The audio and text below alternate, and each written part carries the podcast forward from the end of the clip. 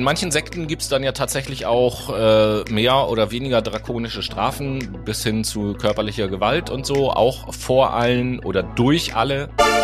In diesem Kontext, also dem Kontext, dass soziale Werte, wie zum Beispiel Autonomie oder das Bedürfnis nach Selbstverwirklichung verletzt oder auch nicht respektiert werden, kann es zu einer Selbstentwertung kommen.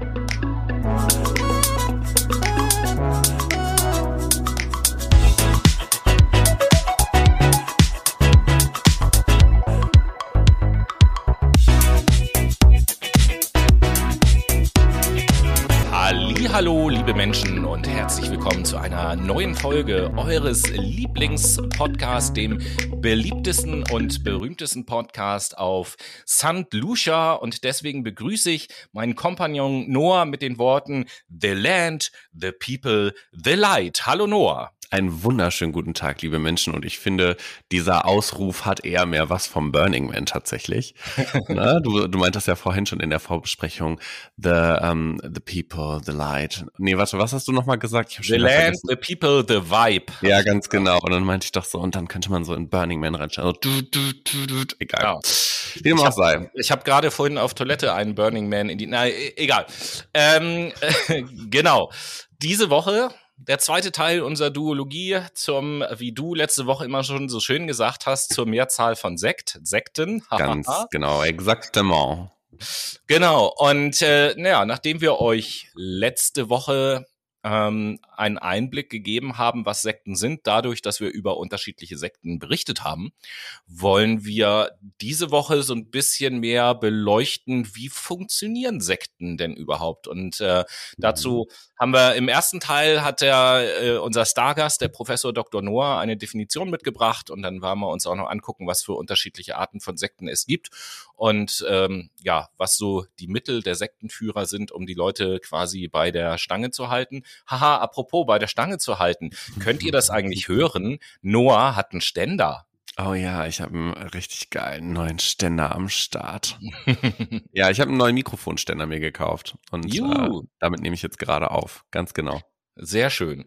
Ja, in dem zweiten Teil werden wir uns dann angucken, was können denn so die psychischen Folgen sein, sowohl für Erwachsene als auch für Kinder. Ähm, von der Mitgliedschaft, vom Mitmachen bei Sekten, wie auch immer. Und genau. äh, dann gucken wir uns äh, ja unseren Kollegen Leon Festinger an. Der hat nämlich auch ganz interessante Sachen gemacht, die mit Sekten zu tun haben. Das machen wir dann so im zweiten Teil und im dritten Teil wollen wir euch noch zwei aktuelle Sekten kurz vorstellen, ähm, auch in Deutschland oder im deutschsprachigen Raum aktuell und wollen danach noch kurz ein bisschen drüber diskutieren, ob Sekten eine Gefahr für die Gesellschaft sind. Also seid gespannt, bleibt dran und äh, genießt den Content, lehnt euch zurück, macht euch einen Sekt auf und hört uns zu, wenn es um Sekten geht. Genau, und, und in diesem Sinne würde ich sagen, schalten wir einmal rüber zu unserem Stargast, Professor Dr. Noah, der uns erstmal erklärt, können Sie mich hören? Was sind denn? Ja, ja, Herr Dr., Herr Professor Dr. Noah, wir können Sie hören. Bitte wunderschön, schön. wunderschön. Das Wort Sekte kommt von Sequine, also zu Deutsch Folgen. Zur religionswissenschaftlichen hm. Bedeutung von Sekte passt aber besser das lateinische Wort secare, was so viel bedeutet wie abschneiden, abtreten, absondern. Denn unter einer Sekte versteht man eine religiöse und oder weltanschauliche Gruppe, die dazu tendiert, sich in mehrfacher Hinsicht abzusondern, weshalb man auch von Sondergruppen sprechen kann. Ein Wort, das nicht so stark negativ besetzt wird wie das Wort Sekte selber. Ähm, da fällt mir geradezu ein, bei den beiden Herleitungen des Wortes, ne? Folgen auf der einen Seite und, und abgrenzen, absondern auf, auf der anderen Seite, das passt ja sogar beides auch gut zusammen. Also von der restlichen ja. Gesellschaft abgesondert und irgendeinem Glauben oder irgendeiner Person folgend. Definitiv, das sind so ja zwei Dimensionen oder Merkmale quasi auch, die man Insekten feststellen kann. Ne? Also zum einen möchte man ja, dass dem großen, weisen, autoritären Führer gefolgt wird mit seiner Ideologie, die er verbreitet und auf der anderen Seite dieses Abschneiden, dieses soziale Isolieren. Es gibt nur die Gemeinschaft für sich. Ne? Hm. Ja, krass. Okay. Also, da haben wir schon mal eine Vorstellung, was Sekten Aber sind. Ich habe da mal tatsächlich eine Frage an dich. Ja. Tobi. Also es gibt ja nicht die Sekte, sondern äh, wie in der, wie in jeder Wissenschaft vermutlich auch oder in jedem Thema, machen wir es einfacher, gibt es ja vermutlich auch verschiedene Arten oder Kategorien von Sekten. Mhm. Das stimmt. Ähm, wir haben in der Tat unterschiedliche Kategorien von Sekten und das ist immer so ein bisschen abhängig natürlich dem, ja, äh, ich meine das jetzt nicht unbedingt in einem religiösen Sinne, dem Glauben, der dem Ganzen zugrunde liegt. Und ähm, nach dem kann man Sekten halt in so ja vier unterschiedliche, zumindest habe ich das äh, jetzt so gefunden und so eingeteilt in vier unterschiedliche große Bereiche. Mhm. Dann zum einen gibt es sogenannte klassische christliche Sekten. Ähm, da würden, werden für gewöhnlich folgende Sondergruppen, tatsächlich habe ich diese Bezeichnung auch gefunden, folgende Sondergruppen dazu gezählt. Der Adventismus, die Zeugen Jehovas, die Neuapostoliker und die Mormonen. Und äh, die haben alle gemeinsam, dass sie im Bereich des angloamerikanischen Protest, äh, Protestantismus, schwieriges Wort, des 19. Jahrhunderts entstanden sind. Und äh, noch ein schönes Wort, eschatologisch ausgerichtet sind. Das bedeutet, eschatologisch bedeutet, dass die nahende Wiederkunft Christi eine ganz große Rolle spielt in, Mhm. dem, äh, ja, in diesem Glauben. Das sind so klassische christliche Sekten.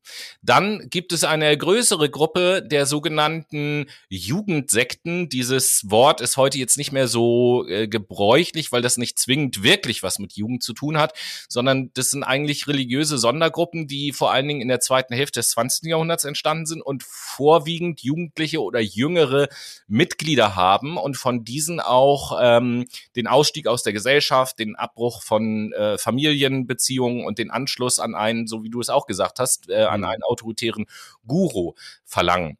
Nicht alle, aber viele von diesen Gruppen orientieren sich äh, vorwiegend gerade nicht an christlichen, hinduistischen oder fernöstlichen Traditionen, sondern haben da ihr ganz eigenes Glaubenskonstrukt sozusagen. Und Beispiele dafür sind Bewegungen wie die Kinder Gottes oder Bhagwan, Hare Krishna, transzendentale Meditation oder auch die Moon-Sekte, über die du ja letzte Woche erzählt hast. Mhm. Die äh, gehört auch in die Gruppe rein. Bhagwan übrigens, äh, Grüße gehen an dieser Stelle raus an meinen Kollegen Taifun, der bei uns in der Sendung auch mal zu Gast war. Der hat nämlich gleich als erstes ähm, als ich äh, erzählt habe, dass wir über Sekten sprechen, gesagt, ah, hier Bhagwan und so, das war halt so ein Typ, der auch eine Sekte hatte und äh, dieser Typ hatte nachher 93 Rolls Royce hat er besessen und jeden Tag ist er in einem Rolls Royce an seinen ganzen Jüngern so vorbeigefahren, Drive-by hieß das und hat denen halt zugewunken. Ähm, auch sehr Alter. ja, ja. Dann gibt es als äh, dritte Kategorie die sogenannten charismatische Sondergruppen und Neuoffenbarungen. Und das ist ein Sammelbegriff für ähm, neue mh, Kundgaben, Verlautbarungen, Niederschriften, die diesen abgeschlossenen Kanon an religiöser äh, Schriften ergänzen. Also wenn ich das jetzt mal ganz einfach ausdrücke, abgeschlossener Kanon, die Bibel zum Beispiel ist ein abgeschlossener Kanon, würde ich jetzt mal sagen. Die besteht aus Neuem und Altem Testament und es steht jetzt nicht zu erwarten, dass in den nächsten Jahren irgendwie äh, The Bible Strikes Back oder so der Nein, zweite Teil von der Bibel auf den Markt kommt. Das ist mit abgeschlossen gemeint und ähm, Bill's back, alright. ja genau, die Bibel, jetzt erst recht oder irgendwie sowas. Oh, geil. Ähm, ja, genau. Und da gibt es diese charismatischen Sondergruppen und Neuoffenbarungen, die äh, ergänzen das halt und ähm, machen Schriftstücke, die das Ganze ergänzen sollen, die äh, das irgendwie weiterdenken. Und das findet auch vor allen Dingen in den sogenannten Offenbarungsreligionen statt. Und Offenbarungsreligionen sind das Christentum, der Islam und das Judentum. Hm. Beispiele äh, dafür sind der Spiritismus, die Pfingstbewegung, die charismatische Erneuerung, äh, die erneuerte Kirche oder die Kirche der Glorie oder die palmarianische katholische Kirche. Und dann haben wir noch zu guter Letzt eine vierte Kategorie und das sind esoterische und okkultische, okkultische Sondergemeinschaften. Ich glaube, da brauche ich nicht zu definieren, was da der Hintergrund ist. Beispiele dafür sind Rosenkreuzer, Freimaurer, Scientology, Hm. Wicca, New Age, die Theosophie, Anthroposophie, die Ariosophie, der Satanismus, ähm, Ordo Templi Orientis, haben wir letzte Woche drüber gesprochen, äh, Frat Ternitas Saturni oder der Telema-Orden. Über Telema haben wir ja auch äh, letzte Woche gesprochen. Mhm. Das sind also vier Kategorien von äh, Sekten, in die man das Ganze so ein kleines bisschen einsortieren kann. Das ist auf jeden Fall super interessant. Ja, ähm, aber natürlich ist es ja auch so, dass innerhalb dieser Sekten mhm. vermutlich mhm. auch nochmal andere, ich sage mal, psychische Druckmittel genutzt werden. Anders gesagt, es entstehen ja auch immer Abhängigkeiten in mhm. solchen mhm. Sekten. Und dahingehend ist ja schon so die Frage, kann man das auch nochmal kategorial aufspalten und verstehen, mit welcher Systematik mhm. die unterschiedlichen Sekten quasi an ihre Anhänger treten, um sie eigentlich machtlos und abhängig zu machen? Ja, super Frage. Und äh, da kann ich nur empfehlen, wen es wirklich tiefergehend interessiert. Ähm, es gibt einen, einen Psychiater, der heißt Robert Lifton und der hat im Jahr 1961 bereits ein Buch geschrieben mit dem Titel Thought Reform and the Psychology of Totalism, a Study of Brainwashing in China und äh, hat halt eine Studie gemacht zu Zwangstechniken, die andere als Brainwashing oder Mind Control bezeichnen und äh, hat dort im Detail acht Methoden beschrieben, die benutzt werden, um den Geist von Menschen ohne deren Einverständnis zu ändern um es mal so zu sagen. Und diese acht Punkte, die wollen wir euch ganz gerne vorstellen. Äh, fangen wir mal mit dem ersten an. Und das erste tauchte tatsächlich schon in der Beschreibung dieser Jugendsekten auf. Nämlich der erste Punkt nennt sich Milieukontrolle. Das heißt, äh, die Sekte, der Guru, wer auch immer, die Autoritätsperson wird versuchen, die Beziehung zur Außenwelt zu kontrollieren.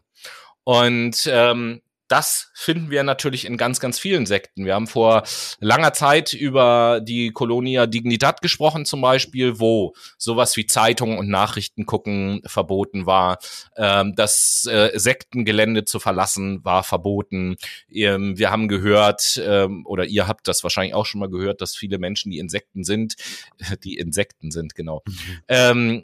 Ihre Beziehungen zu ihrer Familie und zu ihrem Freundeskreis abbrechen und so. Das ist eben halt mit ähm, Milieukontrolle gemeint. Quasi die soziale Isolisa äh, Isolation. Isolation, ja, genau. genau. Isolisation. Ja, genau. Ja, die soziale Isolation, ganz genau. Und das äh, macht natürlich auf Dauer auch psychologisch was mit einem Menschen, weil ich äh, sozusagen alle alle Sicherheiten oder vor allen Dingen auch alle ausgleichenden Meinungen, die ich in meinem Leben so gehabt habe, durch mein soziales Umfeld verliere. Wir haben in der Folge zum Thema Fake News, haben wir ja auch darüber gesprochen, was die Folge ist, wenn ich sozusagen in so einer Echokammer anfange zu leben, ne, wo alle dieselbe Ansicht haben wie ich und keine anderen Ansichten mehr zu mir vordringen. Ja, das ist der erste Punkt. Der mhm. zweite mhm. Punkt nennt sich mystische Manu Manipulation. Das heißt, dass die Gruppe, oder das ist dann meine Überzeugung, dass die Gruppe, der ich angehöre, höhere Ziele, also höherwertige Ziele hat als die restliche Welt. Also wir als Gruppe sind mit unseren Zielen besser, stehen über dem Rest der Welt, äh, moralisch oder wie auch immer. Und ähm, das kann natürlich oder diese Gewissheit, wenn ich das immer wieder gespiegelt komm, äh, bekomme, verstärkt natürlich nur meinen Glauben oder mein äh, vermeintliches Wissen über bestimmte Dinge hm. und äh, lässt mich noch stärker an die Ideologie der Sekte glauben. Aber auch, also das Mindset und die Werte und Normen werden ja auch so ein bisschen aufgequält, könnte man sagen, ne? So im Sinne von, mhm. hey, pass mal auf, deine Werte, die du hier jetzt mitbringst, gehen wir mal von einem Erwachsenen aus, der ähm, naja, nicht von, von Kindesbein auf quasi in der Sekte unterwegs war oder dort aufgewachsen ist, sondern der von außen, aus einer Außenwelt kommt und da rein, mhm. ja, reinkommt einfach, ähm, dass er sich natürlich auch so denkt, oh ja, ja, diese Ziele, die ergeben so viel Sinn und die touchen mich und die nehmen mich total ein und auf der anderen Seite untergräbt das ja total die eigenen Normen und Werte, was irgendwie so ein Ungleichgewicht herstellt zwischen dem Selbstwert dieses Menschen wodurch quasi nur noch logisch ist, wenn ich mich der Gruppe anschließe, gehe ich höheren Zielen nach und dadurch wird mein Selbstwert wieder erhöht, wenn du weißt, was ich Ja, meine. natürlich. Na? Natürlich. Also letzten Endes kann man äh, das ja so auf die Formel verkürzen, dass ich sage, ich bin hier unterwegs für den Rest der Menschheit sozusagen. Da, darum geht's ja auch viel, dass die, dass die Sekte sagt, so wir, wir wollen die Welt retten, beispielsweise. Ne? Das ist eben halt mit diesen ganz hohen Werten gemeint und das hat natürlich nichts zu tun äh, mit einem Leben außerhalb der Sekte sozusagen. I go missionieren. ja, genau. Ja, dann haben wir den äh, dritten Punkt als nächstes. Ähm, auch sehr schön. Das haben wir, finden wir auch in ganz vielen Sekten, nämlich das Geständnis gegenwärtiger oder vergangener Verstöße gegen gruppendefinierte Regeln gegenüber dem Supervisor oder der Gruppe. Praktisch heißt das, äh, dass es äh, in vielen Sekten sowas gibt wie jeden Tag oder einmal in der Woche versammeln sich alle und dann müssen alle nach vorne zu dem Guru und ihre Sünden gestehen vor der gesamten Gruppe beispielsweise. Und äh, das macht mich selber als Individuum natürlich klein und bringt mich in eine Situation, äh, wo ich ja vor meiner abgeschlossenen Welt sozusagen gestehen muss, in welchen Punkten ich gegen die Regeln verstoßen habe und äh, mich dem jedes Mal wieder sozusagen unterwerfe. Quasi das Peinigen, das ähm, systematische, ja, wie nenne ich das denn jetzt am besten, gefügig machen durch Bloßstellung. Ja, genau. Also in manchen Sekten gibt's dann ja tatsächlich auch äh, mehr oder weniger drakonische Strafen bis hin zu körperlicher Gewalt und so, auch vor allen oder durch alle beispielsweise. Und ähm, natürlich macht das was mit einem Menschen. Ne? Das bricht den Selbstwert, wo man sagt, hey, in dem Moment, wo ich gegen die Regeln der Gruppen verstoße, bin ich eigentlich nichts mehr wert. Hm. Dann haben wir den vierten Punkt, Selbstheilung durch Reinheit. Da geht es darum, dass das Individuum dazu gedrängt wird, eine nicht erreichbare Perfektion anzustreben.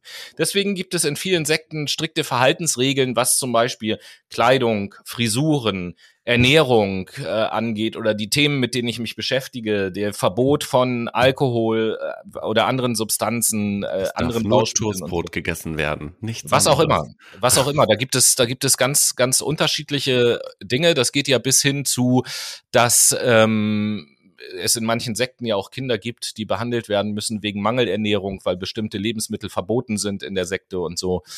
Ähm, also so dieser ganze Themenkomplex, wo immer gesagt wird, ne, ich werde nur einen reinen Körper haben, wenn ich auf das und das verzichte. Und es ist ja ganz klar, ne, ein rein Geist, ein reiner Geist muss auch immer in einem reinen Körper wohnen. Klar. Ja, dann haben wir die sogenannte Aura einer heiligen Wissenschaft. Das heißt, die Überzeugung der Gruppe sind sakrosankt und vollkommen. Es ist, gibt überhaupt gar keinen Grund und es ist auch nicht gestattet, die Überzeugung der Gruppe in irgendeiner Art und Weise in Frage zu stellen, weil die Überzeugung so gesehen heilig ist und absolut ist und ähm, ja nicht hinterfragt werden darf. Wie hieß das Aura einer was? Aura einer heiligen Wissenschaft heilige Wissenschaft. Ach du Scheiße, ey, vor allen Dingen Wissenschaft. Das schafft ja nicht mal Wissen. Das ist ja einfach, naja. nicht Wissen nach unserer Definition, das stimmt. So, das möchte ich, glaube ich, damit sagen.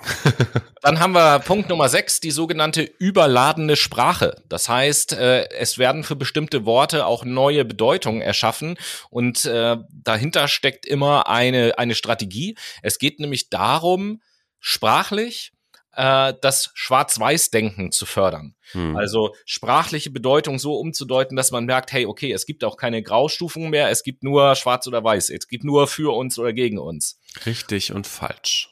Ganz genau. Dann haben wir als siebten Punkt die Doktrin über die Person. Das bedeutet, dass die Gruppe in jedem Fall wichtiger ist als das Individuum.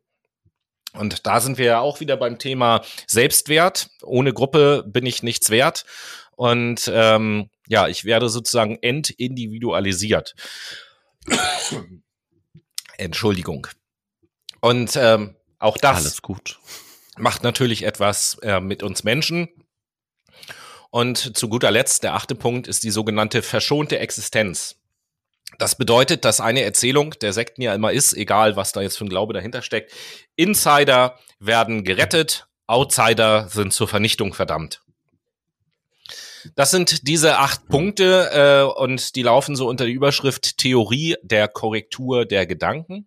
Mhm. Nicht in allen Sekten haben wir alle diese acht Punkte erfüllt, aber wenn man sich so Sekten anguckt und die Geschichten so hört, dann finden sich ganz äh, viele Punkte in den meisten Sekten wieder. Beispiel in Bezug auf unsere letzte Sendung. Wir haben über den People's Temple gesprochen, Stichwort Jonestown. Und da ist es ja auch so, dass die irgendwann nach Guyana gegangen sind. Und äh, ich hatte letzte Woche ja auch erzählt, Hunderte sind Jim Jones gefolgt und haben, äh, ohne Tschüss zu sagen, die Beziehung zu ihrer Familie gehabt, sind nach Guyana gegangen. Und da haben wir ja schon als erstes dieses Thema Milieukontrolle als Beispiel. Total. Ja, der ähm, äh, interessant ist auch, dass der Name Robert Lifton, das will ich äh, zum Abschluss nochmal sagen, in äh, vielen Medien auch populär geworden ist, als er 1976 ähm, als Zeuge der Verteidigung in dem Prozess gegen Patty Hearst aussagte. Patty Hearst ist die äh, Tochter ähm, der Familie Hearst, wie der Name schon sagt. Das ist so eine Milliardärsfamilie in den USA gewesen. Mhm. Und diese Tochter ist von der sogenannten Symbionese Liberation Army, auch einer Sekte, entführt worden. Und äh, um Geld zu erpressen und so. Und das äh, hat halt irgendwie nicht so richtig funktioniert, beziehungsweise äh, die Sekte hat äh, das Lösegeld, das war eigentlich gar kein richtiges Lösegeld, sondern die Aufforderung war, dass diese Familie halt irgendwie 10 Millionen spendet, um die Obdachlosen äh, in da irgendeiner Stadt zu ernähren. Und das hat alles irgendwie nicht so richtig funktioniert. Und deswegen haben sie diese Patty Hearst halt länger in der Sekte behalten und haben halt auch ähm, ähnliche Techniken angewendet, um eine Verhaltensänderung bei Patty Hearst herbeizuführen. Robert Lifton hat aber auch gesagt oder hat auch immer die Ansicht vertreten, äh, dass die populäre Vorstellung über Gehirnwäsche nicht so ganz richtig ist, dass man sozusagen danach ein anderer Mensch ist, sondern er hat immer gesagt, Nein. dass ähm, solcher Zwang nur kurzfristige Verhaltensänderungen oder allgemeine Neurosen hervorruft, aber nicht eine dauerhafte Änderung der Überzeugung oder der Persönlichkeit. Wenn, und das ist nämlich hier Gesetz der Fall, du bist nicht in einer Sekte groß geworden. Ne? Oh ja, Oh ja, ganz das wichtiger ist Punkt. Der wichtige Unterschied, wenn man da so differenziell dran geht, wenn du natürlich in einem Umfeld aufwächst, wo es nur um diese Doktrinen geht und diese Auren der heiligen Wissenschaft oder was hast du noch gesagt, dieser Milieukontrolle. Mhm. Natürlich bist du dem Ganzen dann verfallen. Du kennst ja nichts anderes. Das ist ja für dich die bloße Normalität und kollidiert dann, und das, das werden wir uns auch noch im zweiten Teil angucken, kollidiert dann natürlich mit der Außenwelt, die mit anderen Werten, Normen und kulturellen Gesetzmäßigkeiten agiert, ne? Ja, auf jeden Fall. Also äh, die eine Sekte, die wir letzte Woche vorgestellt haben, äh, zwölf, ich glaube, zwölf Stämme hieß die oder so. Mhm, ähm, genau. Da war es ja auch so, dass die ihre Kinder äh, zum Beispiel nicht in die reguläre Schule schicken, sondern selber unterrichten. Und klar, wenn so ein Kind in einer Sekte geboren wird und im Prinzip keinen Kontakt zur Außenwelt hat und dann auch, wenn es in die Schule kommt, nur die Bildung erhält, die die Sekte für richtig empfindet, dann ist ist ja all das, was dort beigebracht wird, schlicht und ergreifend die Realität dieses Kindes.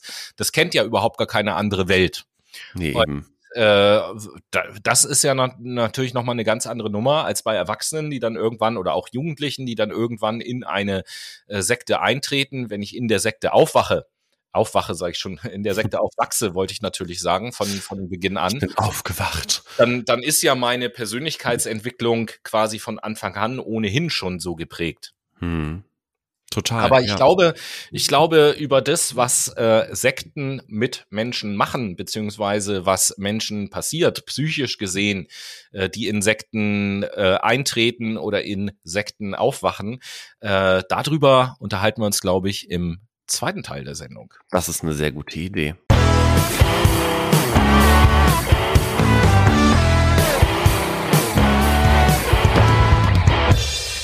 Und wir sind wieder zurück hier jetzt aber für euch erstmal mit der Late Machado Playlist. Das ist unsere Playlist von uns für euch, die ihr auf Spotify findet. Und wie Und findet man die? Indem ihr Late Machado Playlist auf Spotify in die Suchfunktion eingibt oder ihr folgt uns auch gerne auf Instagram. Könnt ja jetzt parallel einmal die Instagram-App aufmachen und dann gebt ihr Fuck My Brain in die Suchzeile ein, drückt auf den Folgen-Button und unten in den Highlights werdet ihr den Ordner Playlists und wichtige Links finden. Da habt ihr auch einen kleinen Weg, um zu unserer Playlist zu kommen. In diesem Sinn, Tobi, was möchtest du jo. heute auf die Playlist setzen? Ja, äh, ich setze als erstes auf die Playlist und mit diesem Song gehen Grüße raus an den lieben Dennis äh, von Sum 41, das Lied Never There. Hm, schön. Ich setze heute mal ein bisschen ruhigeres Lied von Brian Eno auf die Playlist mit dem Namen By This River. Und damit sind wir im zweiten Teil unserer heutigen Infoserie zum Thema Sekt. Ne, schön spritzig, ihr wisst es ja. Nein, wir gucken uns jetzt tatsächlich innerhalb der Sekten an, welche möglichen psychischen Folgen durch beispielsweise Erfahrungen innerhalb von Sekten oder sogar Traumatisierungen entstehen können. Bevor ich aber anfange, möchte ich euch jetzt erstmal den Hinweis geben, dass es sich jetzt bei den folgenden Darstellungen von Traumata oder etwaigen dysfunktionalen Verhaltensweisen um Zustände handelt, die bei einem Menschen entstehen, welcher nicht von Kindesbein auf in einer Sekte groß geworden ist. Ne? Das macht nämlich die Ausgangslage anders wodurch sich so Kontraste im Denken, Handeln und Fühlen ergeben, welche natürlich andere Zustände begünstigen, als es jetzt bei Kindern und Jugendlichen der Fall wäre, die von Sekunde eins in einer Sekte groß geworden sind. Aber das Thema wollen wir uns ja später auch nochmal anschauen. Das haben wir ja vorhin schon ein wenig angeteasert. Die Zugehörigkeit zu einer Sekte und die damit verbundenen Erfahrungen können ja je nach Erfahrungswerten und Situationen zu Traumatisierungen bei den Mitgliedern führen. Man muss sich vorstellen, dass die Erlebnisse innerhalb einer Sekte in der Regel geformt sind durch Gewalt, Unterdrückung und Verletzung der sozialen Werte, die Menschen normalerweise durch die Sozialisation einer in, durch eine Gesellschaft in sich tragen. Ähm, in diesem Kontext, also dem Kontext, dass soziale Werte, wie zum Beispiel Autonomie oder das Bedürfnis nach Selbstverwirklichung verletzt oder auch nicht respektiert werden, kann es zu einer Selbstentwertung kommen. Und ebenso wird ein geringes Selbstwertgefühl gefördert durch erzeugte Glaubensvorstellungen, die die menschliche Natur dann abwerten. Ja, diese Dinge werden ja nicht, nicht nur verletzt äh, oder so, sondern es ist ja, das haben wir eben im ersten Teil auch gehört, es geht ja sogar so weit, dass nehmen wir jetzt mal die, die Bestrebung nach Autonomie, Autonomie oder Selbstverwirklichung, dass das ja sogar verboten oder unter Strafe gestellt wird. Ganz genau, richtig. Also wir haben da aber auch schon wieder so eine Schnittstelle, die du gerade eben genannt hast, im ersten Teil, diese Doktrin quasi, dass die Gruppe wichtiger ist mhm. als wirklich die einzelne Person. Also du bist nichts, wenn du quasi nicht der Gruppe zugehörig bist und uns folgst mit unseren Werten, unseren Verhaltensweisen, unseren Grundsätzen, wie zu fühlen ist. Ne? Also zum Beispiel, da kommen wir gleich drauf. Ich erzähle erstmal weiter, da werden bestimmt noch einige Schnittstellen entstehen. Meist ist man ja in der Sekte kein ähm, autonomes Wesen mit eigenen eigenen Gedanken, Gefühlen oder auch Verhaltensweisen, sondern quasi so eine Art Marionette, die sich dem allwissenden Führer zu beugen hat. Dieses oder dass diese Folgen einer Autorität oft zu Unvereinbarkeiten führt, unterstützt zum Beispiel die dysfunktionale Unterdrückung von Ärger. Durch das Unterdrücken oder auch das Verdrängen können in der Folge Gefühle gefördert werden, die in die Richtung von Furcht und Angst gehen, da in der Regel ein Auflehnen gegen diese weisende Autorität meist Bestrafung oder ja meist bestraft wird oder mit Bestrafung verbunden ist. Genauso wertig können aber auch Auslöser wie jetzt wieder Furcht und Angst durch den Glauben an Sünde sein. Beispielsweise ähm, kann man hier das Verlangen nach gleichgeschlechtlicher Liebe nennen. Na, also jemand führt zum Beispiel, ich irgendwie bin ich homosexuell und dies wird zum Beispiel in einigen christlichen Kreisen als extreme Sünde gesehen. Und by the way, hier bewegen wir uns auf einem Terrain, welches gesellschaftlich akzeptiert wird. Ne? Mhm. Wir sind hier nicht in einer Sektenstruktur drin. Solch ein reglementierter Ausdruck dieser sexuellen Gefühle kann sexuelle Störungen begünstigen. Ja, das muss man sich auch noch mal reinziehen, inwieweit die jetzt ausgeprägt sind. Ähm, dazu konnte ich tatsächlich nicht so viel finden, aber im Großen und Ganzen ähm, wird das schon dazu führen, dass man ja nicht zu seiner Ich-Persönlichkeit steht und sich abgrenzt. Du sprachst ja eben oder du sprachst ja eben von dem, ich nenne es jetzt mal so, von einem Zustand der Angst äh, auch, ne? Der Angst. Furcht und Angst, genau. Furcht und Angst, genau. Äh, ein Aspekt beispielsweise, der auch ganz typisch ist, durch den auch ja, im Prinzip Furcht und Angst ausgelöst werden soll, ist ja der, dass in vielen Sekten zum Beispiel es als Zeichen der Loyalität gilt, wenn ich die Regelverstöße anderer Sektenmitglieder, also wenn ich die sozusagen verpfeife, auf gut Deutsch gesagt. Mhm. So, und das wiederum, das führt ja innerhalb dieser doch recht abgeschlossenen Gemeinschaft dazu, dass ich einerseits natürlich keinen oder kaum Kontakte nach außen habe, da haben wir vorhin drüber geredet, aber selbst nach innen hin nachher eigentlich überhaupt gar keinen Menschen mehr habe, dem ich mich anvertrauen kann, weil ich immer in der Angst lebe, dass der mich verpfeift. So, und da bist du natürlich dich immer selber am Kontrollieren und am Schauen, oh Scheiße, wie verhalte ich mich hier eigentlich? Das heißt, du baust so ein, kann man das Ego-Bewusstsein nennen? Ich glaube schon, oder? Nee, ich würde sogar vielleicht so weit gehen, dass ich sage, dass ich mein, meine, ich nenne es jetzt mal einfach so, meine eigentliche Psyche sozusagen von der Sektenpsyche so ein Stück weit abspalte. Die Identität in dem Fall meinst ja. du? Ja, voll. Voll. Es ist krass. Aber auch, wie wir wissen, ist man ja in einer Sekte, in einer Gruppe, die in der Regel mit hierarchischen Stufen strukturiert ist. Ne? Mhm. Somit hat man auf den Obersten zu hören oder der jeweiligen Instanz unter dem Obersten. Es gibt ja meistens auch so Führer, die unter dem Obersten stehen, woran man sich dann zu halten ja, hat. Ne? Klassischerweise, wenn ich, wenn ich da jetzt mal, was weiß ich, die Tempelritter nehme oder, oder ähnliche ähm, Gemeinschaften, dann ist es ja so, dass, dass es da auch so eine Art äh, Ränke- oder Ständesystem gibt und dadurch eine ganz klar äh, mhm. absehbare äh, Hierarchie entsteht. Genau, richtig. Und diese Gedanken oder auch Anordnungen dieser jeweiligen Führer oder dieser übergeordneten Instanzen sind ja Gesetz. Ne? Ja. Und das verhindert natürlich auch das Ausbilden von ganzheitlicher Autonomie. Also mhm dadurch erschließen sich Konsequenzen, dass jetzt zum Beispiel die internale Kontrolle von zum Beispiel Gefühlen ähm, nicht ausreichend wirklich äh, möglich wird. Ne? Ich muss mich ja nach diesen Leuten richten. Ich kann nicht meinen eigenen Instinkten, meinen Impulsen, meinen Gefühlen, den Emotionen, die damit verbunden sind, folgen.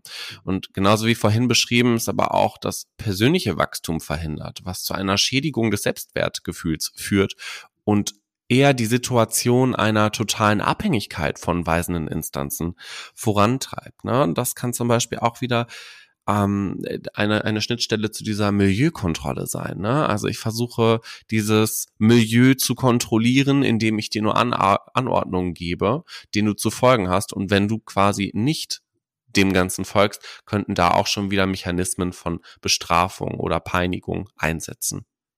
Ja, äh, und dadurch entsteht ja im Prinzip so eine Art, ich nenne es jetzt mal tatsächlich Teufelskreis.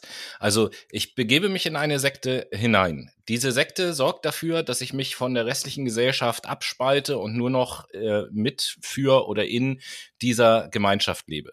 Gleichzeitig wird mein Selbstbewusstsein systematisch schwächer oder zerstört, äh, beziehungsweise meine eigentliche Persönlichkeit spaltet sich vielleicht sogar ab von der Sektenpersönlichkeit, was ja dafür sorgt, je geringer mein Selbstbewusstsein ist, desto mehr habe ich ja auch das Gefühl, diese Gruppe zu brauchen, die aber ja der Grund eigentlich dafür ist, dass mein Selbstbewusstsein zerstört wird. Das meine ich mit Teufelskreis. Hm. Wenn wir da jetzt auch nochmal auf die Verhaltensebene gehen, dann werden ja Verhaltensweisen der Unterordnung, Konformität und auch Suggestibilität gefördert mit dem Ergebnis der übermäßigen Abhängigkeit von äußeren Kräften. Hier sind wir wieder bei dieser Milieukontrolle. Ne?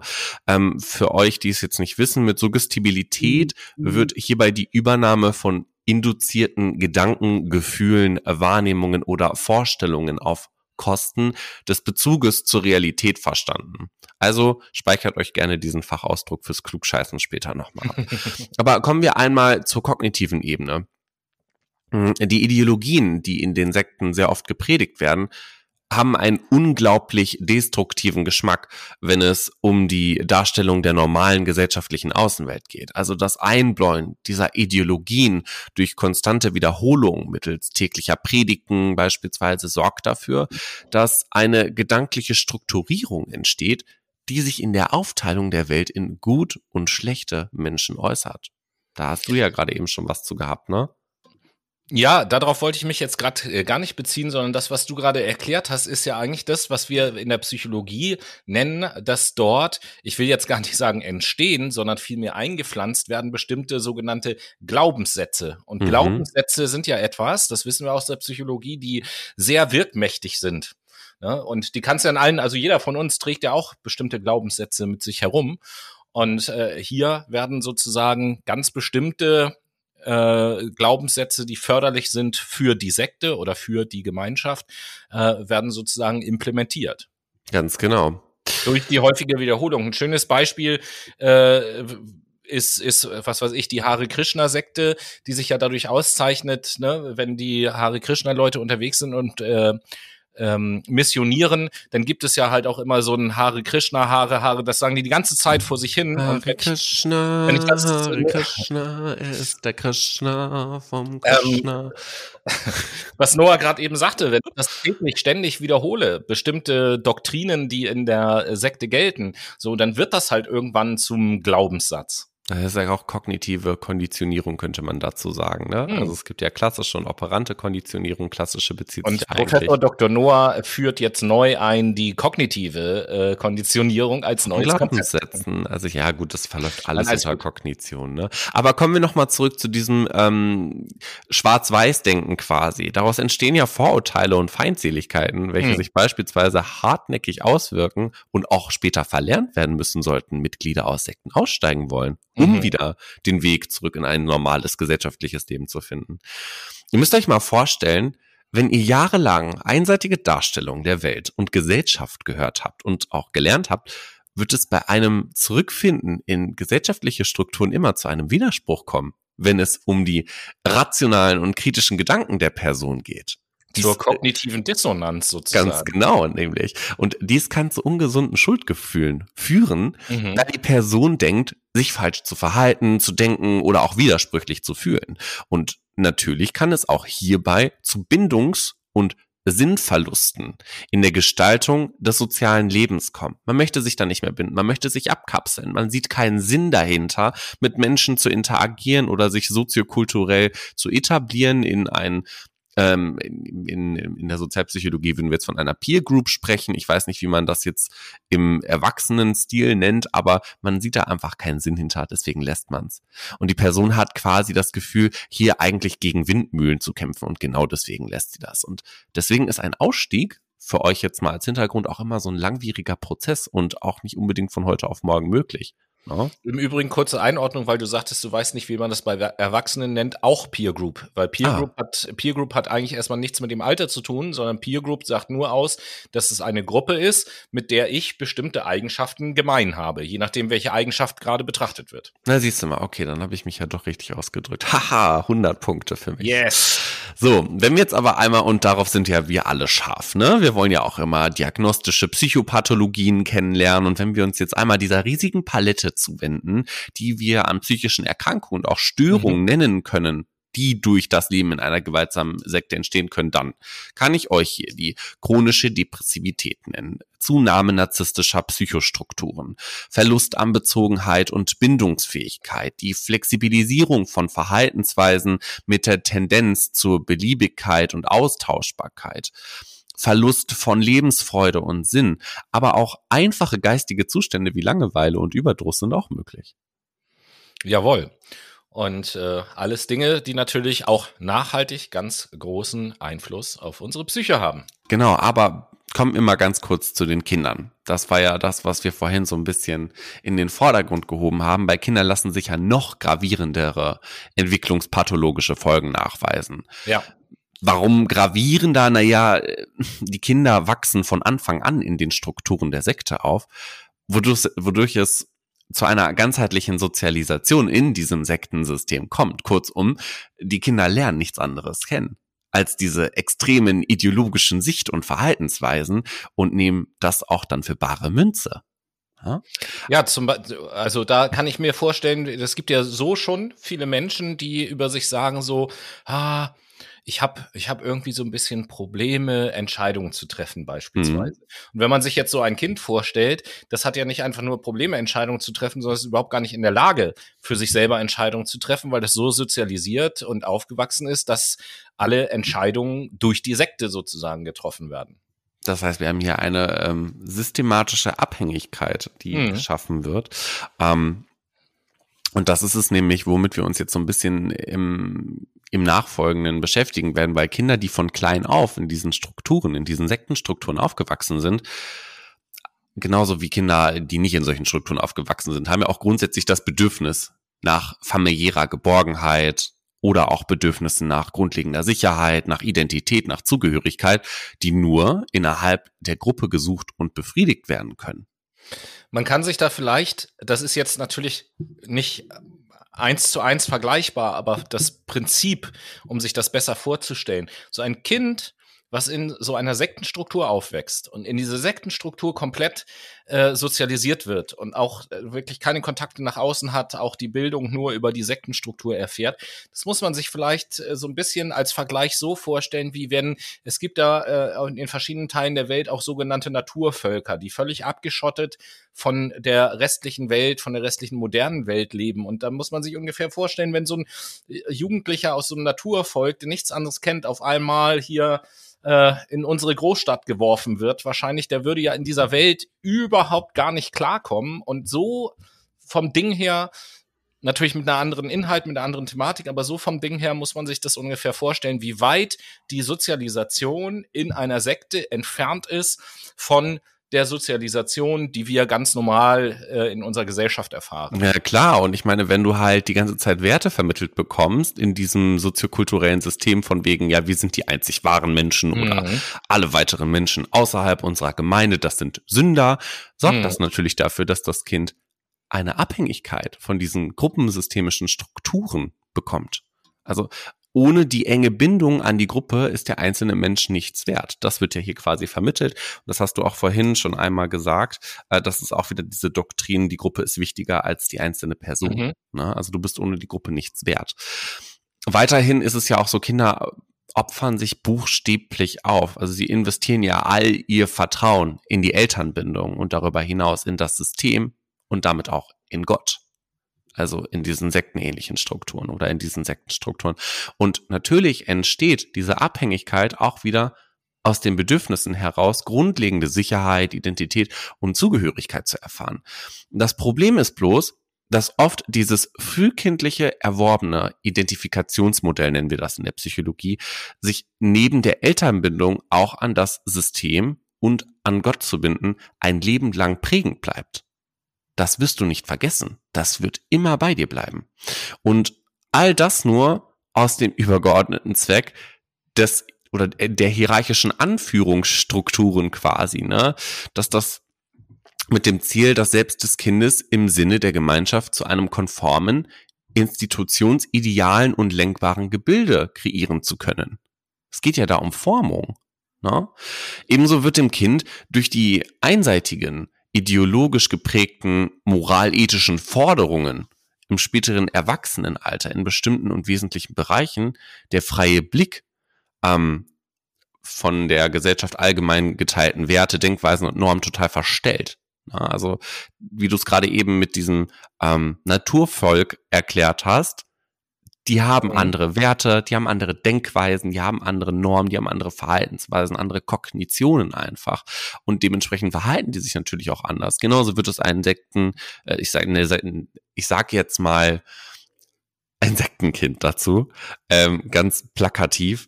Ein Kind, ein Sektenkind, das in eine normale gesellschaftliche Schule, Struktur, Sozialsystem, nennen wir es, wie wir es möchten, das, das ist total konträr total, das möchte ich, glaube ich, sagen.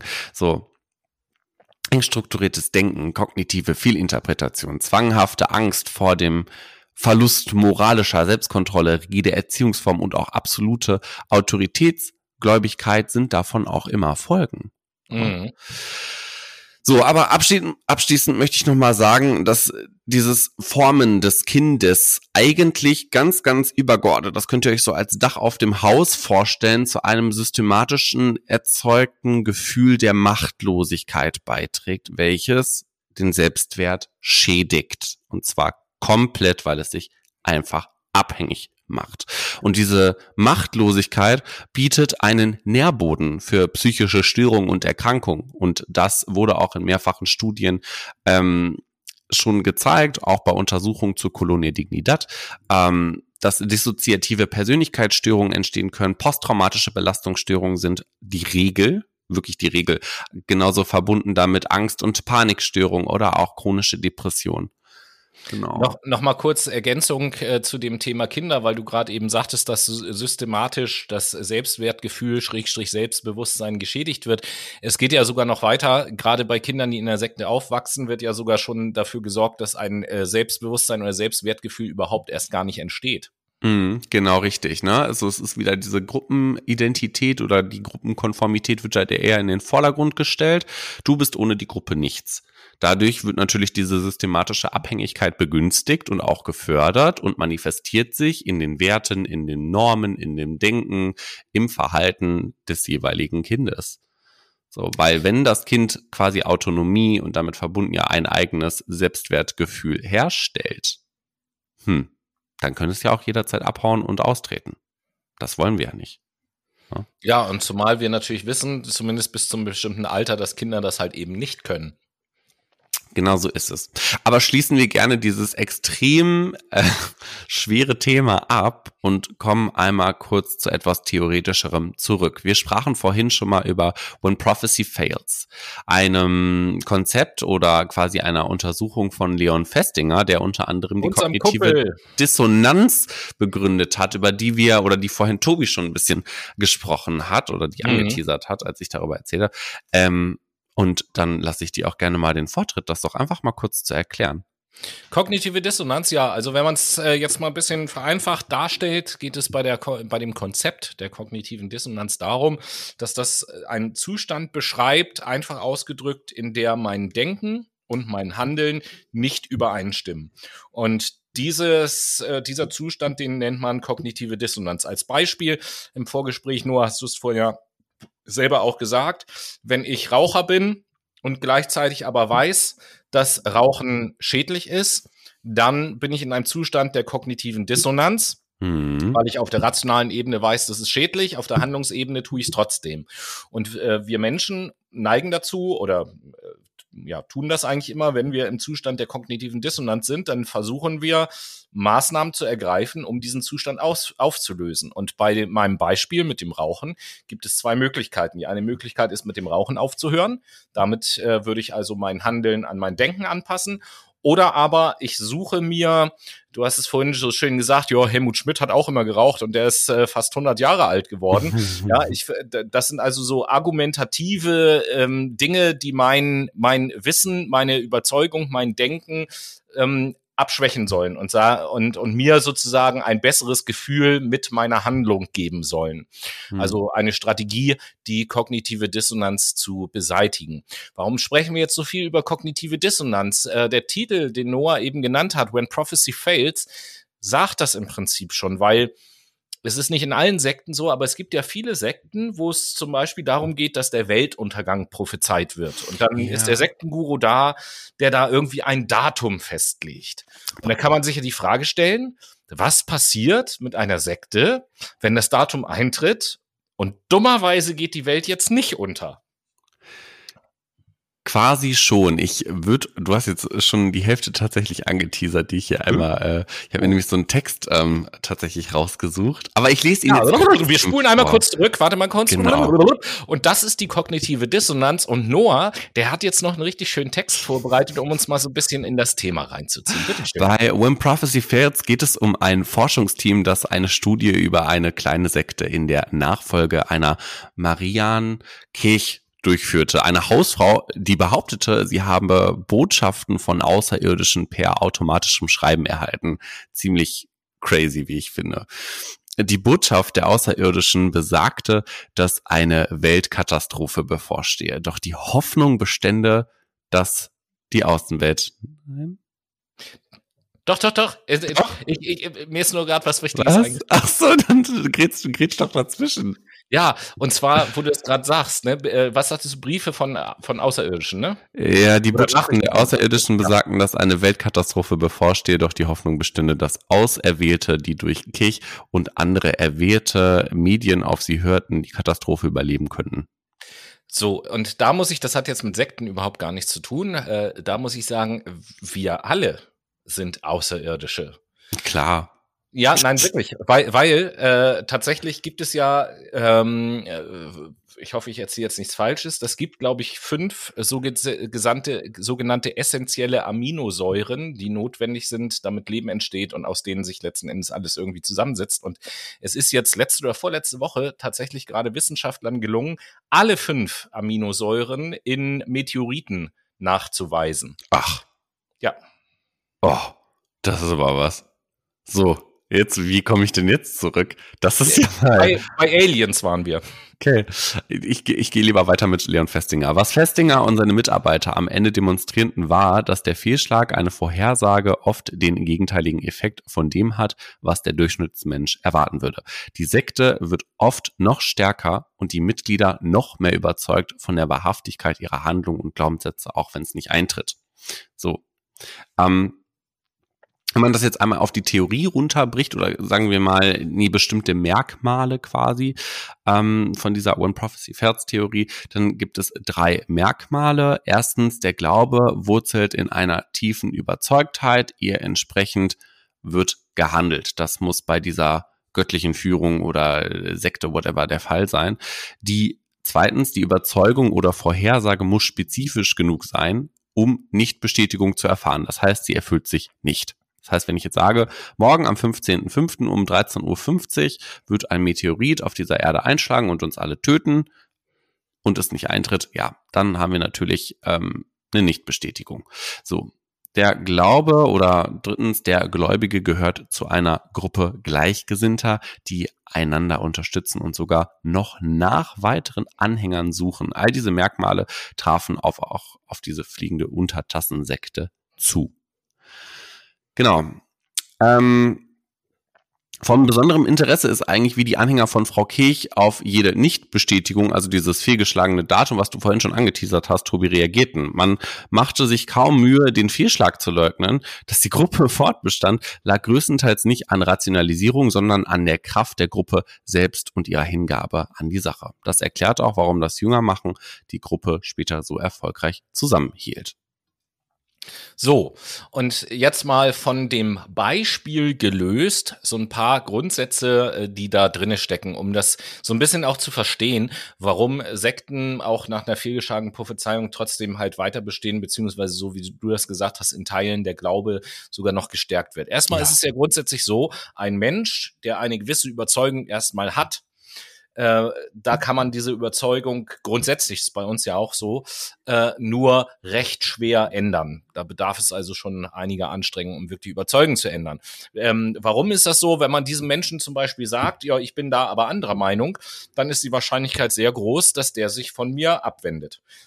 Da haben wir wieder wie in der Sendung Fake News so einen Mechanismus, durch den eben halt so eine Selbstbestätigungstendenz, ein Echokammern, wie auch immer man das nennen möchte, ähm, halt entstehen. Wenn man dann anfängt zu sagen, hey, okay, vielleicht muss ich diesen Menschen nicht versuchen, von meiner äh, mit Meinungen zu überzeugen, sondern ähm, äh, Zahlen, Daten und Fakten zu nehmen, und das kennen wir aus aktuellen, äh, aus aktuellen Fällen tatsächlich auch sehr gut. Wenn also Zahlen, Daten, Fakten genannt werden, die gegen das Glauben der Sekte sprechen, dann wird natürlich als allererstes mal die Quelle dieser Zahlen, Daten und Fakten angezweifelt. Äh, dass das ja überhaupt gar nicht äh, seriös sein kann, beispielsweise. Äh, Mainstream-Medien. so. ähm, wenn man sagt, wenn man versucht mit Logik zu äh, argumentieren, dann äh, wird im in den entscheidenden Punkten diese Logik überhaupt gar nicht gesehen. Nö, nein, das ist überhaupt nicht logisch, was du da erzählst so. Und ähm, je mehr ich selber als Person schon investiert habe in meine Überzeugung, in mein Handeln und sonst irgendetwas, desto schwieriger wird es auch davon wieder loszulassen. Ja, weil das ist so dieses, äh, vielleicht kennt ihr das von euch auch, ähm, wenn vielleicht unter euch welche sind, die Poker spielen oder ähnliche Sachen. Ne? Wenn ich so ein mittelmäßiges Blatt auf der Hand habe, ich habe aber schon relativ viel Geld gesetzt, dann neige ich dazu, noch mehr Geld zu setzen, weil ich das, was ich schon investiert habe, nicht verlieren mö äh, möchte und versuche, das zu retten, obwohl es mathematisch, mhm. statistisch völliger Blödsinn ist, das zu tun. So. Interessant. Und ja, und, und äh, genauso ist das hier auch, ne? Wenn ich meine, wenn ich meine Familie aufgegeben habe, wenn ich meinen Wohnort gewechselt habe, wenn ich meinen Job gekündigt habe und so, je mehr ich also investiert habe, desto schwieriger ist es wieder loszulassen oder desto, um in einer bildhaften Sprache zu sprechen, desto länger versuche ich ein totes Pferd zu reiten. Ja, was ja logischerweise auch überhaupt gar keinen Sinn macht. Totes Pferd reiten, ja, das macht wirklich keinen Sinn. Das hört sich auch extrem weird an und ist auch extrem weird in meiner Vorstellung. Ja, aber das ist ja, das ist ja so eine, so eine Analogie für, für solche Zustände. Ne? Also äh, wenn Total. Ich, wenn ich feststelle, wenn ich feststelle, das Pferd ist tot, dann sollte ich absteigen. So. Besser ist das auf jeden Fall. Genau. Wovon ihr nicht absteigen solltet, ist aber in diesem Fall unsere Late Machado Playlist, oder? Moment, ich bin noch nicht fertig. Was? Ich bin noch nicht fertig. Ich möchte noch auch, auch auf eine Sache eingehen, die du gerade ge äh, gesagt hast. Ja. Ähm, beziehungsweise die wir vorhin auch schon besprochen haben, das Thema Glaubenssätze, beziehungsweise auch ein, ein Glaubensgebäude. Und äh, du hast ja gerade eben gesagt, äh, dass man versucht, auch andere Leute davon zu überzeugen. Und äh, mhm. je mehr Leute ich überzeugen kann von etwas, desto mehr habe ich auch das Gefühl, dass das, was ich da verbreite, richtig ist. Und das bestärkt meinen Glauben, weil ich ja immer das Argument habe, na ja, äh, wenn das tatsächlich nicht stimmen würde, dann würde es ja nicht so viele Menschen geben, die das auch denken. Mhm. Ganz Und genau das Platteste, was natürlich passiert, Stichwort Weltuntergang, wenn der dann doch nicht eintritt, dann wird auch oftmals einfach gesagt, ja, der ist ja nur nicht eingetreten, eben weil es uns als Sekte gibt. Weil wir haben jede das Schütze sind zum Erfolg. Ne? genau. genau. Wir sind die schützende Hand über allem. Völliger Bullshit. Aber ja, okay. Muss man sich auch mal gönnen, ne? So. So. Aber jetzt könnt ihr ja. euch die Late Machado Playlist gönnen. Ja. Deswegen freut auf euch auf ein paar Songs.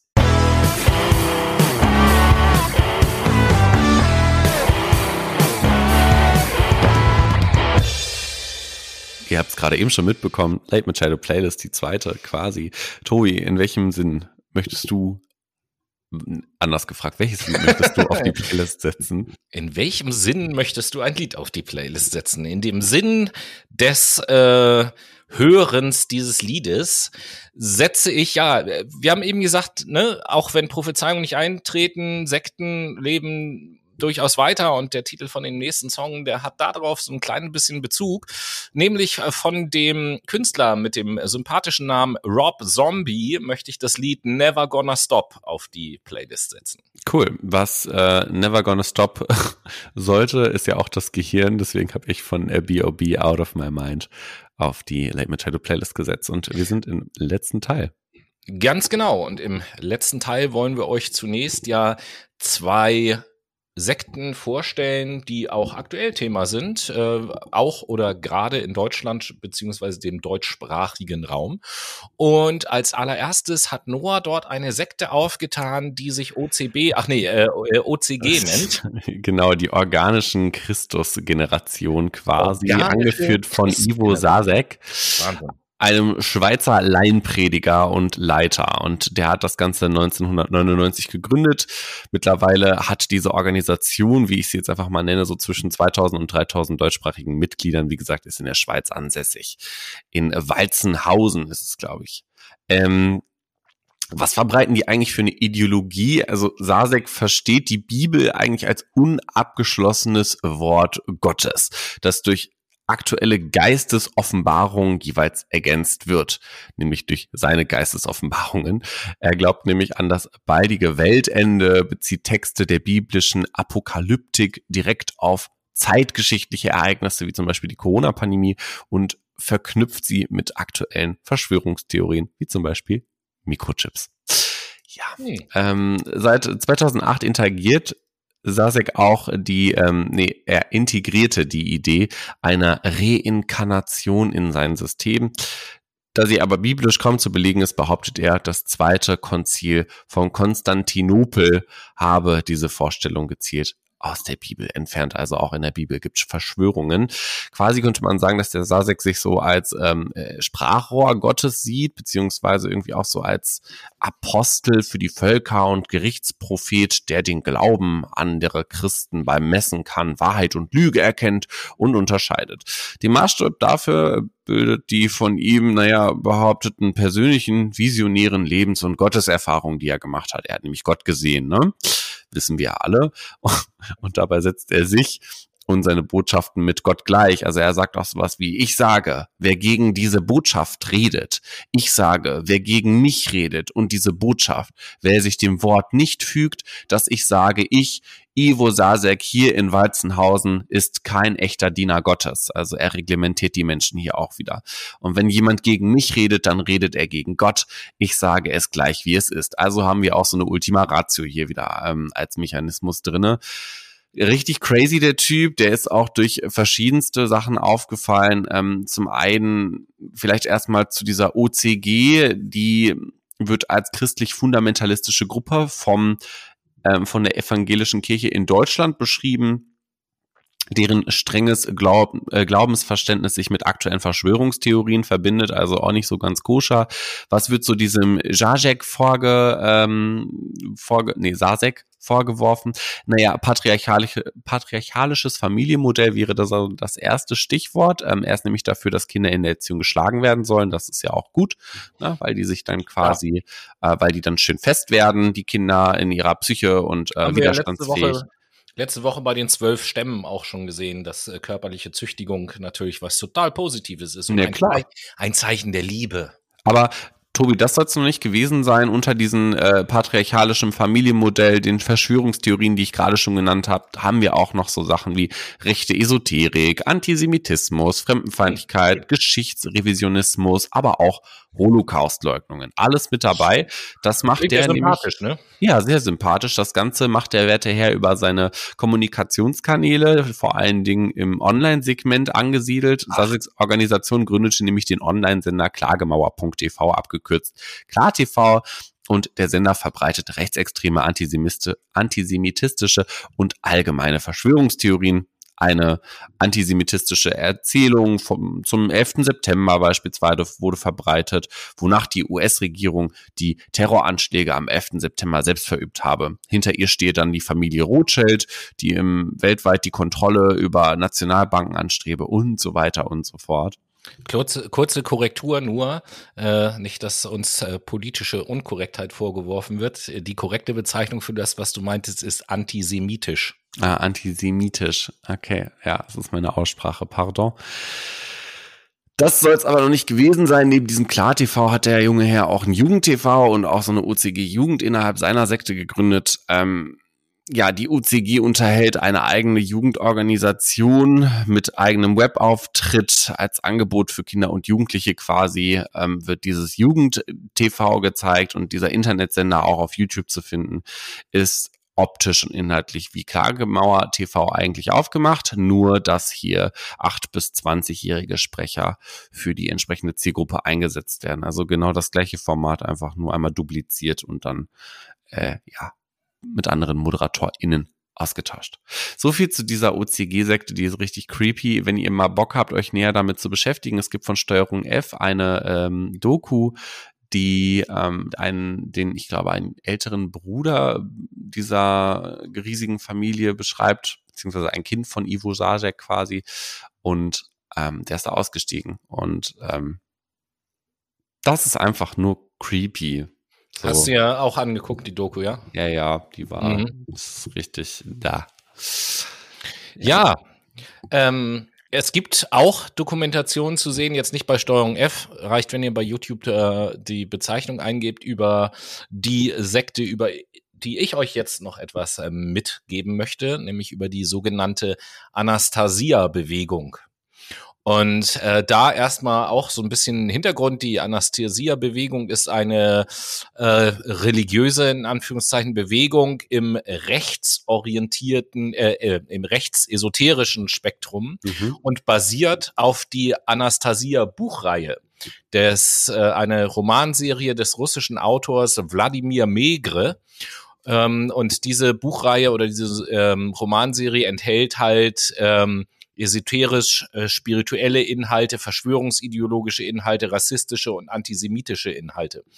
Ähm, in dieser Romanreihe gibt es nämlich eine fiktive junge Frau namens Anastasia und äh, die erzählt dem Autor Wladimir Megre in dieser Geschichte, dass ihre Familie besondere Gaben hat, äh, die in anderen Familien durch den Fortschritt der Technologie verloren gegangen sind. Und es wird versprochen in dieser Romanserie, dass diese Gaben durch den richtigen Lebensstil zurückerlangt werden können. Und äh, die Anastasia-Bewegung baut darauf aus, auf und geht von einer bösartigen Weltverschwörung aus, die danach strebt, alle Menschen auf der Welt zu kontrollieren. Eine Erzählung, die wir in der heutigen Zeit äh, in anderem Zusammenhang, Stichwort äh, Schwurbeleien und Querdenkereien und so, ja durchaus auch hören. Das wichtigste Ziel dieser Bewegung ist die Errichtung von sogenannten Familienlandsitzen als ähm, sogenannten Raum der Liebe. Der ideale Familienlandsitz nach äh, anastasianischer Vorstellung dient der Selbstversorgung und ist von einer dichten Hecke aus Bäumen und Sträuchern umgeben. In der Mitte soll ein Teich sein, sowie ein Gemüse- und Kräutergarten angelegt werden. Das Wohnhaus soll ausschließlich aus natürlichen Materialien entstehen. Und diese Anastasia-Bewegung ist durchsetzt mit äh, anti-emanzipatorischen und sexistischen Diskursen.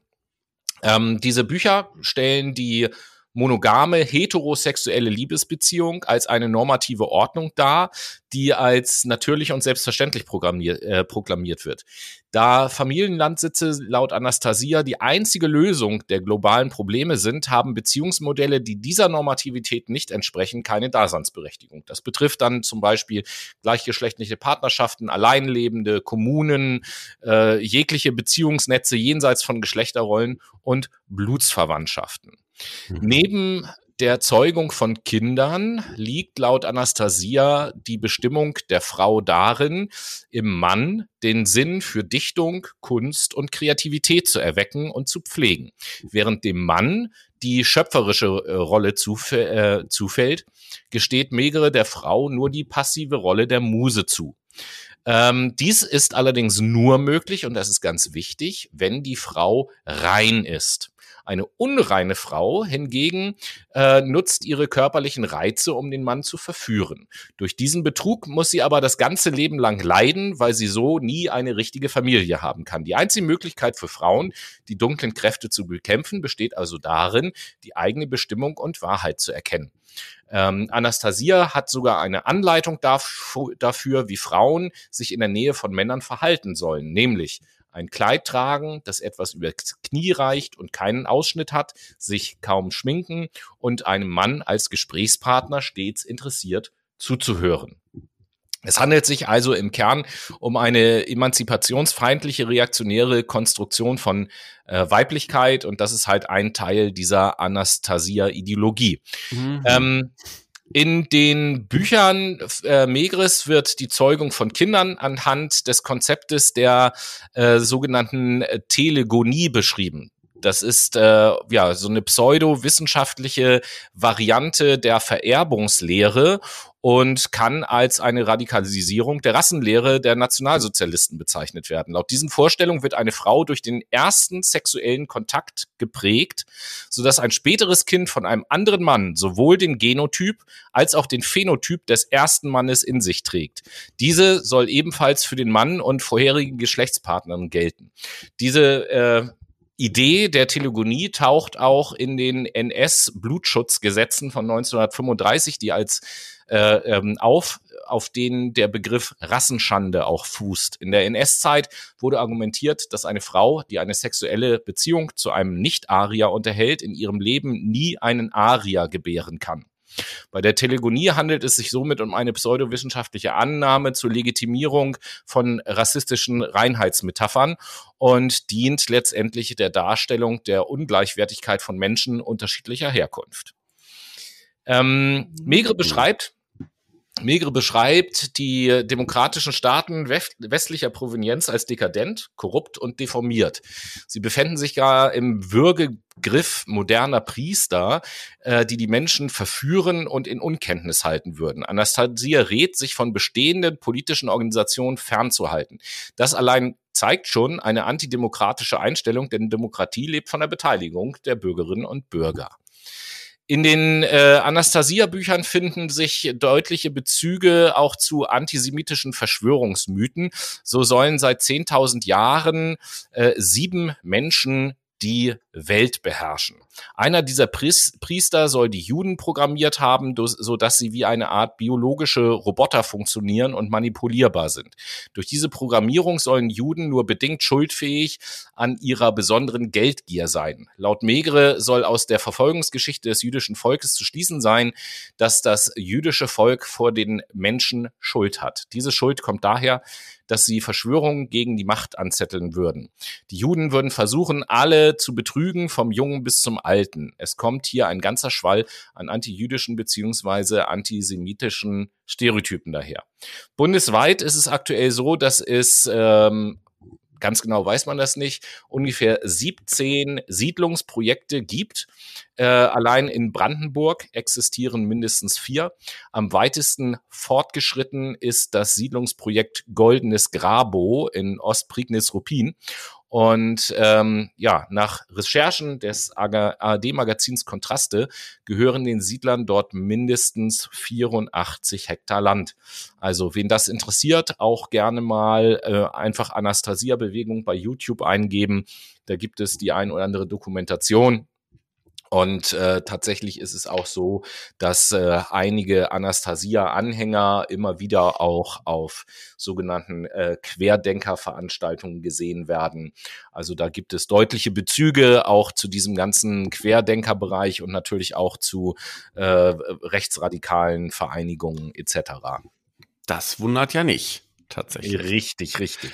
Aber abschließend wollen wir uns ja irgendwie nochmal fragen, was hat das jetzt eigentlich so mit diesen Sekten auf sich? Warum sind die eigentlich so gefährlich? Oder? Ja, ja, oder überhaupt die Frage, sind die eine Gefahr für die Gesellschaft? Ne? Die also Antwort, man könnte, ja. ja, aber man, man könnte jetzt erstmal sagen, naja gut, das sind irgendwelche äh, kleineren Gruppen, so äh, lass sie doch machen. Ähm, hm. Interessiert ja keinen. Und ich glaube, gerade jetzt auch die Zeit, die letzten zwei Jahre hat ja gezeigt, also äh, das klingt jetzt ein bisschen abwertend, ehrlicherweise ist es auch genauso gemeint, was anderes kann ich an dieser Stelle gar nicht sagen, aber man muss sich ja schon wundern, jetzt sind nicht alle Menschen gemeint, die auf solche Veranstaltungen gehen, aber wenn wir uns so angucken, Interviews, Reportagen äh, über Demonstrationen, Spaziergänge etc. Äh, der letzten zwei Jahre, da stellt man sich ja bei manchen schon die Frage, sag mal, äh, aus welchem Loch sind die dann gekrochen gekommen? So, mhm.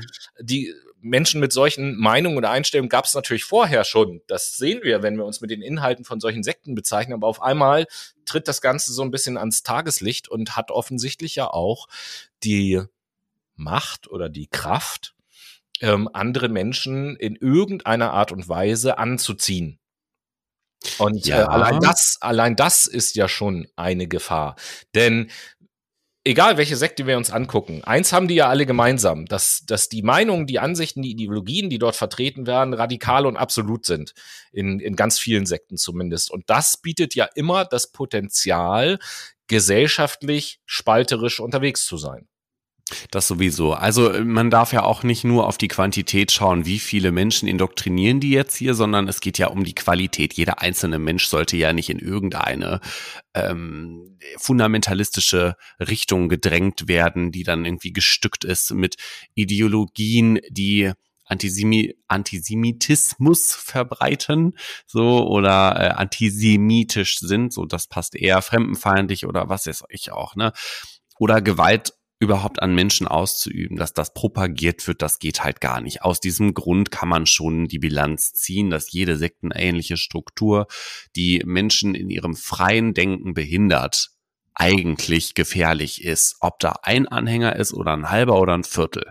Na, das ist Zahlen bringen da gar nichts. Es geht ja wirklich darum, das menschliche Wohl sollte über allem stehen und Autonomie sollte für jeden möglich sein. Genauso sollte aber auch freies Denken für jeden möglich sein, solange das keinen anderen Menschen schadet. Und ich glaube, das mhm. ist hier mhm. die Gesetzmäßigkeit. Ja, und das Ding ist ja auch in der jetzigen Zeit, also man stellt sich ja die Frage, oder, oder äh, manche Leute denken vielleicht, naja gut, vor was weiß ich, wie viele Jahren, da war das jetzt vielleicht noch erklärbar, dass Menschen in Sekten gegangen sind und, und sich dort aufgehalten haben und so, weil ähm, der Informationsfluss natürlich auch noch nicht so gewesen ist wie heute und in den Vor-Internet-Zeiten hat man auch nicht immer die Möglichkeit gehabt, sich über alles sofort zu informieren und dergleichen mehr. Und da kann man natürlich die Frage stellen, wie ist das denn heutzutage überhaupt noch möglich? Aber gerade heutzutage, wir haben ja auch mal eine Duologie gemacht äh, zu, zu hier NWO, also New World Order und VUCA und so weiter und so fort. Und dort haben wir auch immer herausgearbeitet, wir leben ja gerade in einer höchst widersprüchlichen Welt, in einer Welt, hm. Mm, wo die Dinge, die passieren, jeden einzelnen Menschen, jedes Individuum ja durchaus auch verunsichern können, in dem, was soll ich denn jetzt noch glauben und was passiert hier und das ist, früher war doch irgendwie alles anders. Da entsteht also so eine Verunsicherung und überall dort, wo eine Verunsicherung entsteht, äh, entsteht bei Menschen natürlich stärker das Bedürfnis nach Halt und Orientierung. Und mhm. das ist natürlich etwas, ähm, was Sekten bieten können. Also fördergründig zumindest. Halt und Orientierung. Halt in der Ge Gemeinschaft. Ähm, da haben wir ja vorhin drüber geredet, dass die Gemeinschaft halt vordergründig zumindest sehr, sehr stark ist, wenn auch in einer negativen Ausprägung, aber doch sehr, sehr stark ist. Und Orientierung durch eine sehr eindeutige, äh, mit einer eigenen Logik versehenen Ideologie. Genau. Richtig. Somit können wir ja quasi zum Fazit kommen, dass äh, eine Sekte oder sektenartige Strukturen generell einfach eine Gefahr für eine Gesellschaft oder einzelne Menschen bieten, alleine dadurch, dass sie das ausnutzen, Menschen Halt geben zu wollen und das mhm. da zu ihrem Nutzen verwenden, um die Gemeinschaft zu stärken und weiterhin diese hierarchisierenden Konzepte im Sinne von Werten, Ideologien und so weiter zu pushen. Und insbesondere dann, wenn eine Gesellschaft ähm, instabiler wird, sage ich mal. Und ich glaube, ohne das überzudramatisieren. Ich glaube, dass unsere Gesellschaft zum Beispiel in den letzten zwei Jahren oder zweieinhalb Jahren instabiler geworden ist. Ich glaube mhm. nicht, dass sie jetzt kurz vor dem Zusammenbruch steht, aber sie ist instabiler geworden. Und das erklärt, glaube ich, auch so ein bisschen, ähm, warum dann eben halt so für uns teilweise ganz abstruse äh, Vereinigungen, ganz abstruse äh, äh Glaubensdinge oder so auf einmal entstehen und auch ähm, ja Zuwachs empfinden. Und natürlich ist das gefährlich für eine Gesellschaft. Und genau aus diesem Grund ähm, haben, und da geht nochmal ein Gruß raus an Typhoon, haben ein Arbeitskollege und ich in der vergangenen Woche eine Sekte gegründet. Äh, die Sekte nennt sich Yes äh, als Großbuchstaben und das ist natürlich ein Akronym. Wir haben tatsächlich haben wir uns, also wir haben natürlich nicht die Sekte gegründet, aber das will ich mal ganz kurz erzählen wir saßen eben halt zusammen und haben uns überlegt, hey, okay, wenn wir eine Sekte gründen, wie sollte die heißen? So haben wir erstmal angefangen ne, und haben gesagt, okay, das muss eine Bezeichnung sein, die erstmal etwas Positives impliziert und dann muss das auch irgendetwas sein, was äh, mit dem Leben und mit was Positivem und mit Spiritualität und Emotionen äh, irgendwie verbunden ist. Und da kamen wir äh, auf das Wort Yes als Akronym, weil Yes als Ja, das ist nun mal definitiv etwas Positives, etwas Bejahendes und ähm, das Yes steht für Yield of, ähm, was haben wir gesagt? Yield of, jetzt habe ich schon fast vergessen, ey. Äh, emotional Sensitivity, genau. Yield mhm. of Emotional Sensitivity. So ja durchaus etwas was so ein bisschen esoterisch klingt, Emotionen, Sensitivity, Achtsamkeit, bla bla bla. So. Mach nicht Achtsamkeit nieder. Achtsamkeit ist. Nein, nein, nein, nein. Das ist ja alles nur, wir konstruieren das nur, um, um das ist ja, letzten Endes bedienen wir da ja auch nur bestimmte Funktionsmechanismen, der, der, deren wir uns ja, jetzt einfach bedient haben, genau. so, ne? Äh, aus Spaß. Und dann sind wir halt noch einen Schritt weiter gegangen, haben gesagt, okay, jede Sekte braucht natürlich auch so einen Slogan, so ein Mantra oder einen Glaubenssatz. Wir haben vorhin über Glaubenssätze gesprochen, der bei dieser Sekte, äh, dieser unserer Sekte sich äh, praktischerweise auch noch ähm, auch noch äh, reimt, nämlich Deep Dive Emotional Life. So, was auch so eine schöne Sache ist. Und dann haben wir gesagt, äh, okay, jede Sekte braucht auch Farben. Und da haben wir uns auch was Esoterischem bedient. Es gibt ja sogenannte Aurenfarben. Ich weiß nicht, ob du davon schon mal gehört hast das was mit äh, den Chakren zu tun und die haben auch unterschiedliche Farben? Ja, das spielt da bedingt eine Rolle, aber mit Aura ist ja jedem Mensch umgibt ja eine Aura und es gibt ja manche Leute, die die Auren von Menschen sehen können und äh, je nachdem, welche Farbe die Aura eines Menschen hat, dann werden diesem Menschen bestimmte Eigenschaften zugeschrieben. Ja, deine ist und, grün.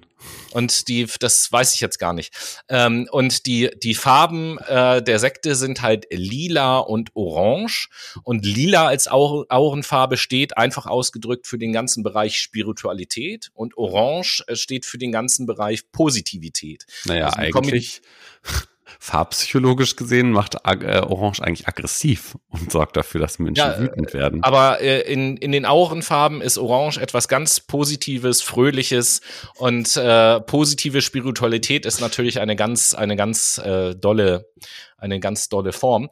Und und da drin verbirgt sich jetzt ein Spoiler für die nächste Sendung, was die philosophischen Grundannahmen dieser Sekte angeht, stützen wir uns ähm, auf eine Geschichte, über die wir in der nächsten Woche reden wollen, nämlich die Geschichte Das Ei. Lasst euch da einfach mal überraschen.